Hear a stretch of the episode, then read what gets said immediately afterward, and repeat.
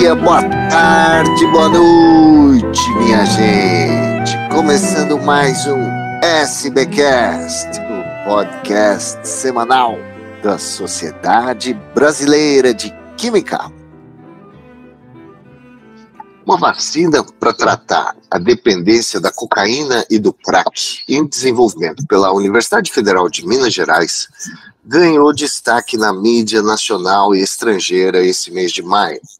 O trabalho, coordenado pelo professor Frederico Garcia, da Faculdade de Medicina, e pelo professor Ângelo de Fátima, do Departamento de Química, apresentou resultados promissores em testes com animais.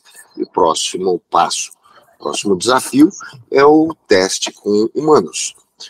O imunizante foi desenvolvido a partir de moléculas modificadas da própria droga. Os animais, a vacina induziu o sistema imune a produzir anticorpos que se ligaram à droga já presente na corrente sanguínea dos bichos.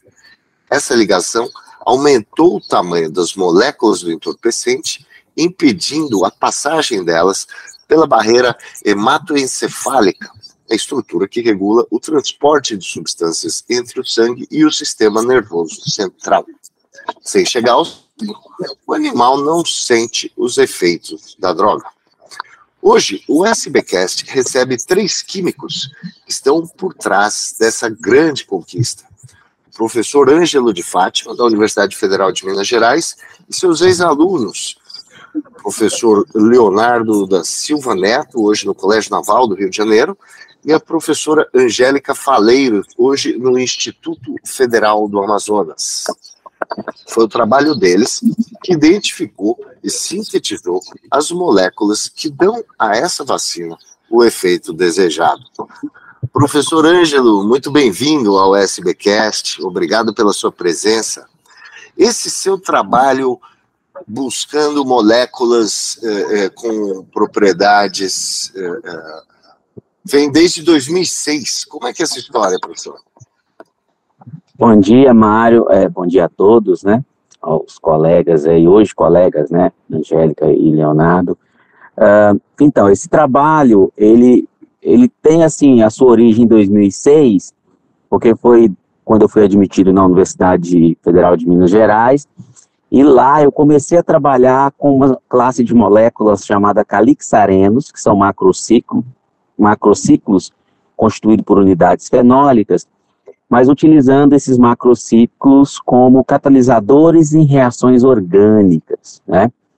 Mas, além dessa atividade e propriedade, né, desses macrociclos, eles também têm propriedades biológicas e muitos deles têm sido utilizados para interferir no, no, no reconhecimento de um microorganismo com a célula, no, na interação célula-célula, né? E a questão da vacina, ela veio então ali no, no, início de 2012, é, que foi o ano em que o professor Frederico Garcia me procurou para me pedir, naquela época, que eu reproduzisse para ele uma vacina que havia sido sintetizada pelo grupo do professor Kim Janda, dos Estados Unidos, porque o professor Frederico acreditava que aquela vacina americana ela seria capaz de proteger o feto dos efeitos da cocaína. Né? Então, naquela época, a gente fez algumas tentativas de conseguir uma bolsa de pós-doc para o hoje e atual professor Cleiton Moreira da Silva, aqui do departamento, mas como era na, o objetivo era repetir algo que já teria sido feito pelo professor Quinjanda, nós não tivemos êxito, né? em conseguir essa bolsa. Mas aí em 2013, o, o Leonardo é, foi admitido no nosso programa de pós-graduação, e em 2014 nós tivemos a Angélica aí, né, sendo admitida no nosso programa de pós-graduação, e esses dois jovens aí, né, apostaram nesse sonho com a gente e eles são os grandes responsáveis aí por tornar esse sonho uma realidade, né? O Leonardo ficou responsável por fazer duas das substâncias que teriam esse potencial imunogênico e a Angélica mais duas outras substâncias, né? E, obviamente, foi uh, o trabalho desses jovens né, e o empenho deles que nos permitiu aí tá, termos hoje, né, um potencial imunógeno para o tratamento da cocaína. Fantástico, é interessante o, o, timing de toda essa pesquisa, né? Você começou a olhar para essas moléculas em 2006, o professor Frederico te procura em 2012. Hoje nós estamos em 2023 com uma perspectiva sólida né, de, de, de chegar a uma vacina em breve. Professor Leonardo, muito obrigado pela sua presença aqui no SBcast. Como é que foi esse seu trabalho no grupo do professor Ângelo? Bom dia, Mário. Bom dia a todos que estão ouvindo. Agradeço o convite mais uma vez. Bom, a proposta desse trabalho, né, eu recebi aí com muito bons olhos quando o professor Ângelo me convidou a participar dessa pesquisa. Eu fiquei extremamente lisonjeado, né, porque além de químico, a minha primeira formação, eu sou farmacêutico, então eu me senti totalmente inserido nesse projeto e abracei ele aí, né, como, como deveria, né? Me dediquei quatro anos a essa pesquisa e eu sou muito grato, assim, né, ao projeto que foi né, dado a mim e essa importante missão aí dentro da, da pesquisa, né, que não foi uma pesquisa fácil e com muitos desafios, muito mais perguntas do que respostas, né? A gente acabou desenvolvendo uma tese, né, de doutorado, não só a minha, como também a da professora Angélica, e como eu costumo falar, né, é, a pesquisa trouxe mais perguntas do que respostas. Então, para mim foi muito gratificante, né, e foi extremamente é, importante para onde eu estou hoje, né? Foi importante para minha formação e eu estou bem satisfeito, né, com o trabalho que eu consegui realizar, né, com a ajuda de muitas pessoas, principalmente dos meus orientadores. Como é que se começa um trabalho desse, professor Leonardo? Como é que foi o teu planejamento? Assim, eu preciso chegar, essa é a minha meta, vou chegar lá. Como é que se desenha essa, esse caminho? Bom, eu, eu, digo que o trabalho do químico orgânico, né, por mais que a gente coloca no papel, né, o químico orgânico sintético, o papel, né, o que o professor Ângelo sempre nos ensinou, o papel aceita tudo, né, mas na prática várias surpresas elas são colocadas, né, porque a química é isso, né, talvez por isso que ela fascina a mim e a tantos outros. Então, colocar no papel é fácil, mas é, ao mesmo tempo as coisas vão, né? Às vezes a gente coloca uma reação entre reagentes A e B para dar C, mas vem é produzido um produto D, E, F e o C que você queria não é produzido, né? Então é um trabalho muito é, meticuloso e que precisa ser lapidado com o time necessário, porque se você perde o passo, você não consegue é, evoluir né, nas reações. Então, por mais que muitas reações né, já fossem descritas por, né, em outras literaturas, em outros momentos, outras pesquisas, sempre havia esse momento de surpresa, né? Ah, formou também esse produto, ou o produto desejado não foi formado, ou até às vezes nós vislumbramos é, caminhos mais curtos que de fato isso aconteceu, né? Ah, como o professor Ângelo falou, nosso grupo ele já tinha um know-how, né? Já tinha expertise de produzir os macrociclos, né? Os calixarenos e ali dentro da, da síntese, né, no caso dos macrociclos envolvidos na minha tese, a gente conseguiu diminuir algumas etapas para produzirmos. Então, assim, respondendo a sua pergunta, né, mais diretamente, é um trabalho é, que precisa ser bem articulado, bem planejado e é, realizado com, com, vamos dizer assim, atenção, porque Pode ser que dê certo, pode ser que dê errado, e se der errado, o que vamos fazer para tentar contornar esses problemas e de fato chegar à síntese da molécula-alvo. A sua a molécula que você sintetizou é a V4M2, é isso? Isso, uma das. Uma das. Isso. Tá. E professora Angélica, bom dia também, bem-vinda aqui ao SBCast. Obrigado pela sua presença, viu?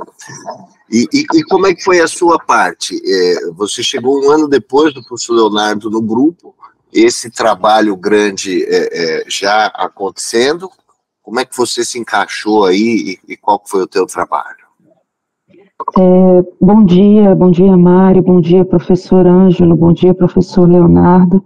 É, Mário, eu, eu cheguei, né, eu saí da UFV, né, no mestrado em agroquímica da UFV, e pretendia realizar, continuar, né, minha vida acadêmica, no entanto, não na UFV, mas sim na, na UFMG. Por quê? Porque a UFV, ela oferecia somente o doutorado em agroquímica, e não era o meu foco. Então, eu parti em busca de alguém que me orientasse né, no, meu, no meu doutorado na UFMG, que era próximo à minha família, né, e todas essas questões.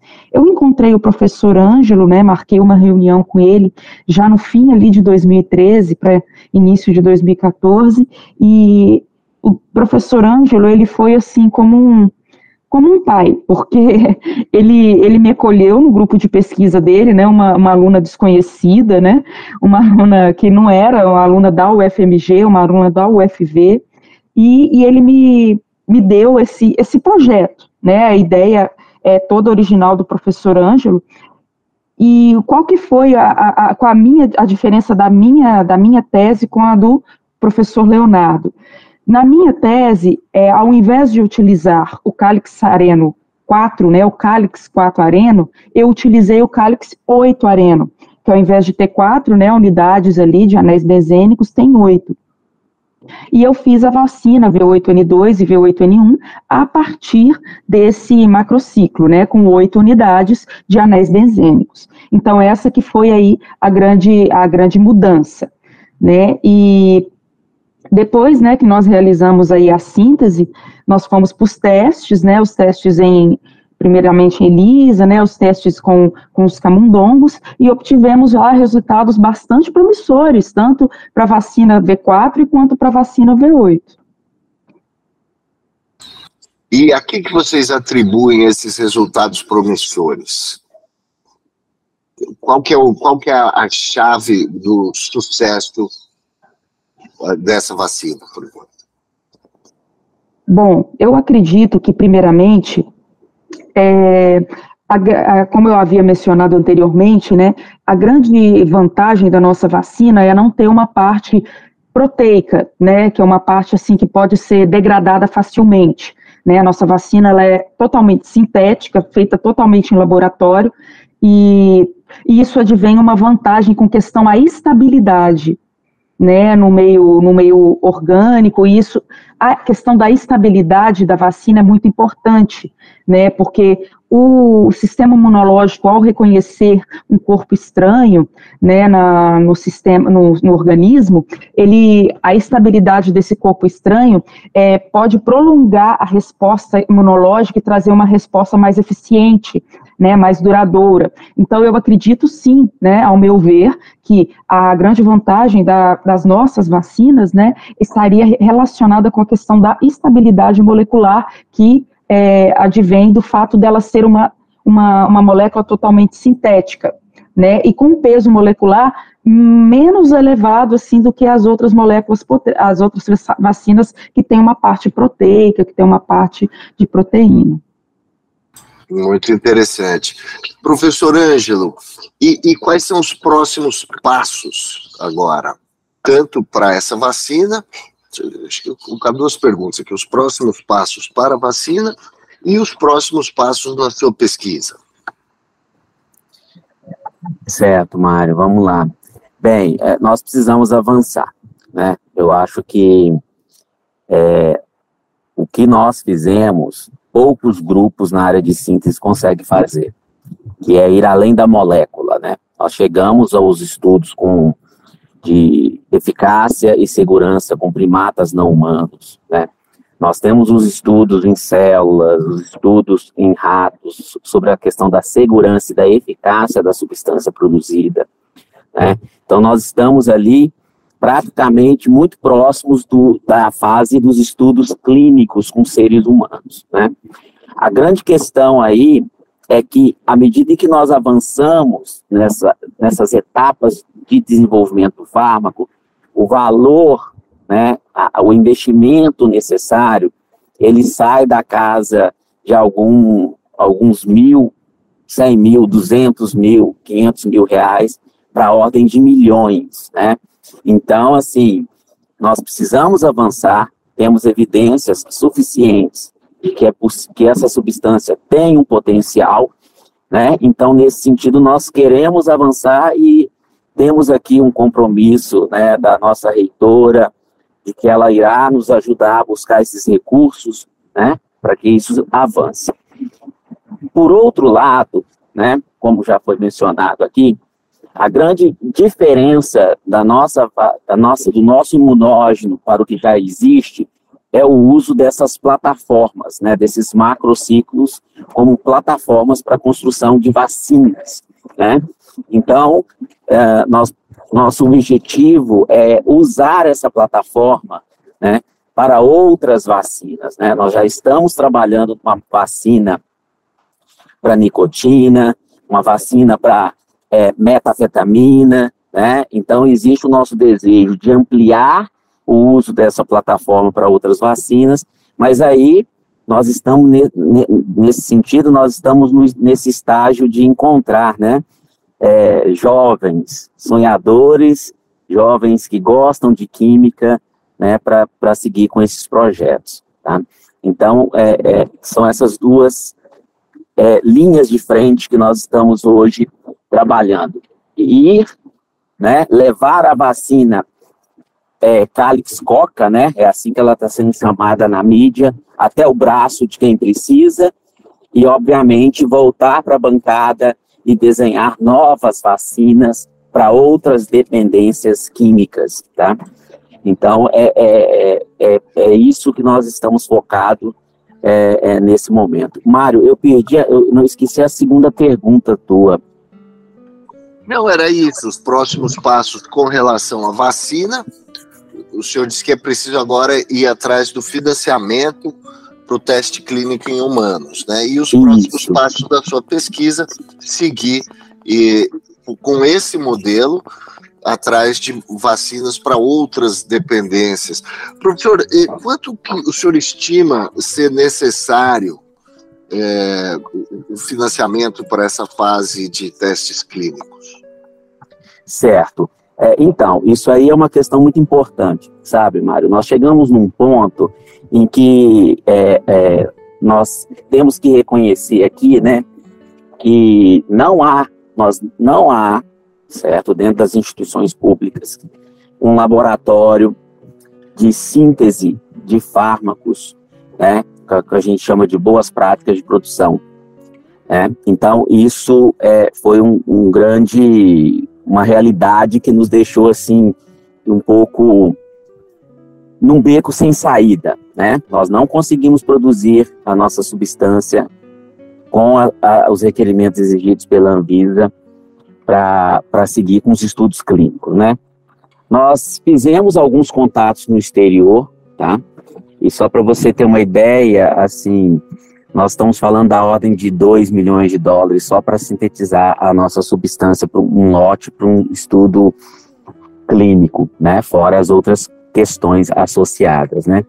O que nós estamos empenhados, ô Mário, não é nem sintetizar, vamos dizer assim, nós, quer, nós queremos, né, a, a, é, criar essa estrutura no Brasil, sabe? Assim como o meu grupo de pesquisa, Existem outros grupos de pesquisa que às vezes chegam em moléculas muito interessantes, né, para o nosso país e que às vezes nem são interessantes para as indústrias farmacêuticas, né, é, e, e, e, que deveriam seguir até os estudos clínicos. E eles esbarram justamente na obtenção desses desses lotes, né, para esses estudos, tá? Então, é, o que nós estamos articulando com a, com, né, com a nossa reitora, com os players, né, as pessoas aí que estão dispostas a ajudar na, na, no avanço dessa pesquisa, é, não somente se conseguir o que nós precisamos para os estudos clínicos, mas tentar é, cristalizar né, em nosso país uma estrutura que nos permita, né, e permita a todos os nossos colegas que teriam aí moléculas interessantes que deveriam seguir para um estudo clínico, é, que isso possa ser feito no Brasil, né? Nós vivemos aí a pandemia é, de Covid, né? E temos vacina de vários países, né? Aí, vamos dizer assim, os desenvolvedores de vacina, não aqueles que produzem vacina, né? Ah, o Brasil produz vacina, mas o Brasil precisa desenvolver vacinas, novas vacinas, né? E foi criado o Centro Nacional de Vacina, inclusive aqui está sendo construído uma, um Centro Nacional de Vacinas aqui na UFMG, né? E, e, então o que nós queremos também é isso, né? De tentar conseguir pessoas, players das diferentes áreas, do setor privado, políticos, instituições, para que a gente possa criar essa estrutura aqui, né? E, obviamente. sustentabilidade e soberania para o país, né, professor? Com certeza. Você sabe por quê, Mário? Tem algumas questões que não são interesses de uma indústria farmacêutica, são problemas do nosso país, né? E nós precisamos ter solução. Competência intelectual para fazer, nós temos. Eu acho que a grande deficiência é uma infraestrutura, né? E, obviamente, um financiamento contínuo, né? Nessas ações aí. Eu acho que é, é é, se nós queremos avançar enquanto país, né, é, é, nós precisamos ter essas infraestruturas aqui, não podemos ser dependentes né, é, de outros países. Tá certo. Aí, encaminhando aqui para o final da nossa conversa, eu queria ouvir o, o professor Leonardo, a professora Angélica também, sobre os seus próximos passos na carreira, depois dessa, dessa tese brilhante que vocês fizeram, já devidamente é, é, concursados, aí estabelecidos em instituições de ensino, o professor Leonardo dando aula no ensino médio. Quais são os seus próximos passos na carreira, professor, e como é que essa pesquisa repercutiu aí entre seus alunos e colegas?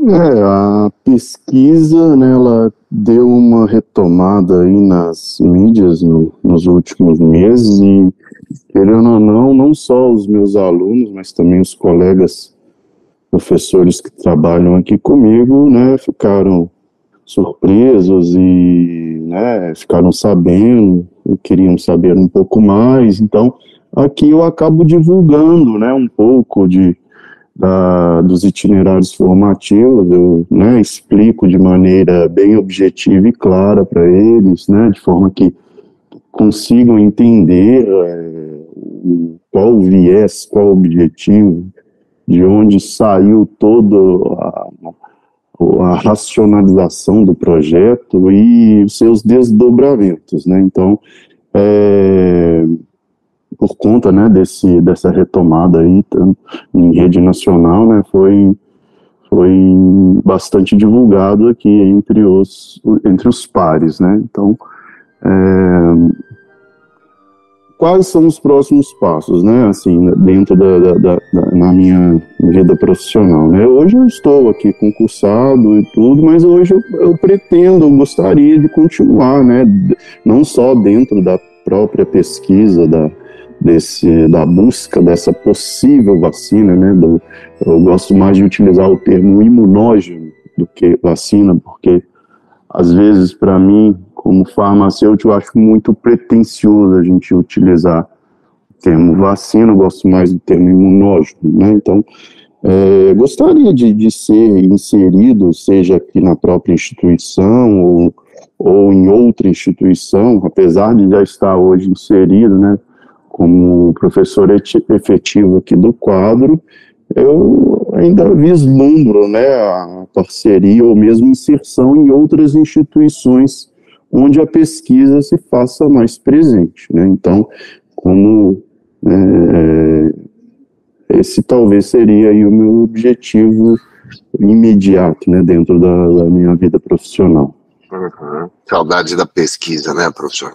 Sim, sim, a pesquisa, apesar de amar a docência, de ter me encontrado, acho que a pesquisa não, não nunca vai me abandonar mesmo. Tá certo. Professora Angélica, e aí no Amazonas, no IFAM, como é que é? Você, você, consegui, você consegue seguir nessa linha de pesquisa? O que, que você tem feito aí? É, pois eu acredito que a minha fala também seja bastante parecida aí com o professor Leonardo, né? Aqui no Instituto Federal do Amazonas, é, as perspectivas na questão do desenvolvimento de pesquisa, como eu havia até mencionado numa conversa anterior, elas são diferentes, né? Então, trabalhar nessa mesma linha na desenvolvimento de imunógenos, ou até mesmo no desenvolvimento de, do cálix 8, né, com, com fazendo novas ligações, fica um pouco complicado.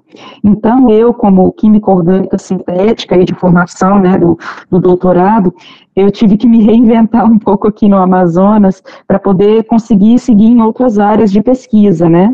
Então, assim, nós temos um grupo de pesquisa aqui, é claro, um grupo pequeno, né, um grupo com poucas publicações, mas que trabalha numa linha diferente, né, com produtos naturais, com tecnologias sociais, educacionais, e por enquanto, né, eu estou seguindo nessa linha.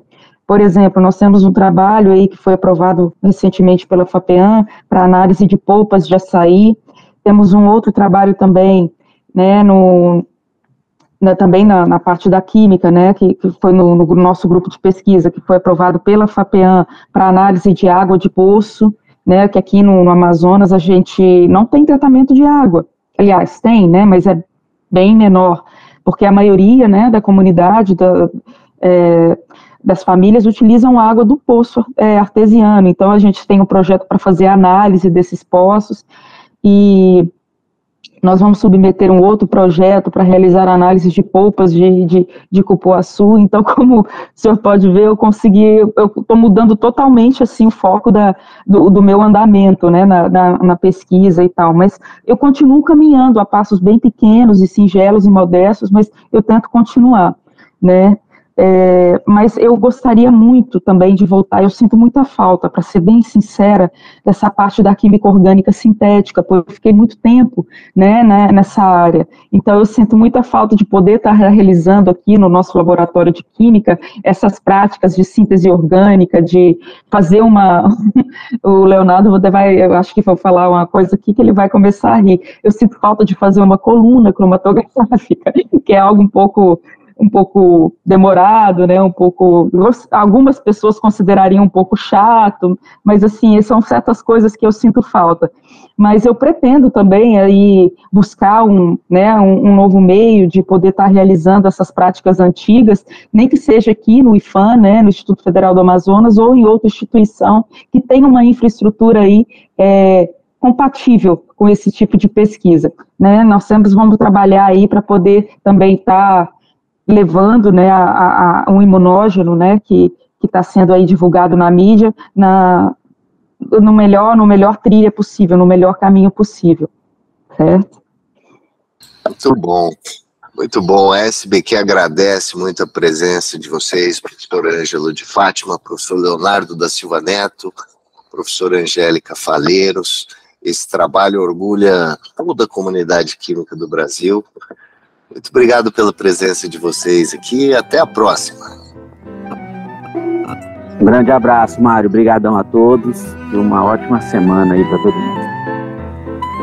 Muito obrigado a todos. Até mais, Mário. Até mais, Leonardo. Até mais, professor Ângelo. Obrigado, Mário, pelo, pelo convite. Um abraço a todos.